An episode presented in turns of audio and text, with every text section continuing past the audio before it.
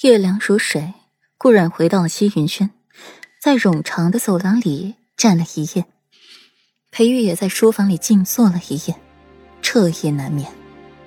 第二日一早，顾阮派人送去了给柳国公夫人准备的寿礼，并让其人代替顾阮向柳国公夫人抱歉。祖母病重，世子妃在府侍疾，不能亲自前往给国公夫人贺寿，望其谅解。顾阮站了一夜，直到天蒙蒙亮时，才回屋小憩了一会儿。一醒就看到了裴玉放大的俊颜，没好气的一掌拍开：“别闹，让我再睡会儿。”娇软惑人的语气，轻松的勾起了裴玉想要的心思。昨夜箭在弦上，却硬生生的被人止住了松弦的手，忍了一宿。今日早晨起来，又被顾忍的话魅惑了心神，此刻已经有些跃跃欲试了。笑着低头亲了亲顾阮红润的嘴唇，用着打着商量的语气：“软软，我们再来一次好不好？”顾阮睁开了凤眸，认真的看了一眼裴玉，凤眸上挑，眸中波光潋滟，像极了盛开在北周的娇艳桃花，恍若万物施彩。顾阮红艳艳的薄唇一张一合的，无情的吐出两个字：“不好。”裴玉寒眉一拧。有些不乐意了。为什么？难道软软不想弥补一下昨晚的遗憾吗？顾然冷笑一声，想起了昨晚的事。昨晚的事，我可是不想再经历了。我一会儿还有事，没精力和你做。顾然说着，翻了一个身，拉过了薄被，重新睡下。裴玉盯着顾然的背影，墨眸暗沉下来，心底想着昨晚的事，也是百般不痛快。兀自的脱了鞋上榻，从身后抱着顾软。为父陪软软一起睡。顾软懒懒回道：“光陪我了，你不忙公务了吗？”裴玉握住了顾软的手，强行错开了手指，与他十指相扣，软声回道：“公务前些日子都忙完了，日后都用来陪软软，好吗？”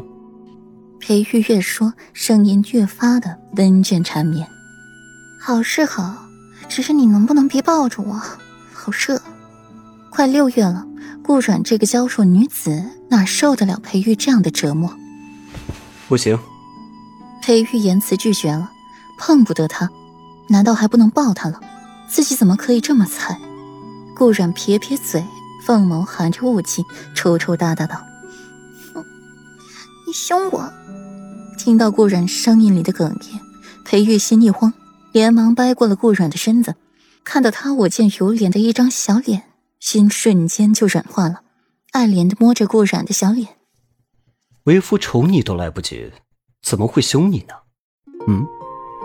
裴玉最后一声，声音拉长，极具魅惑，尤其是妖孽的一笑，更让顾软痴迷了。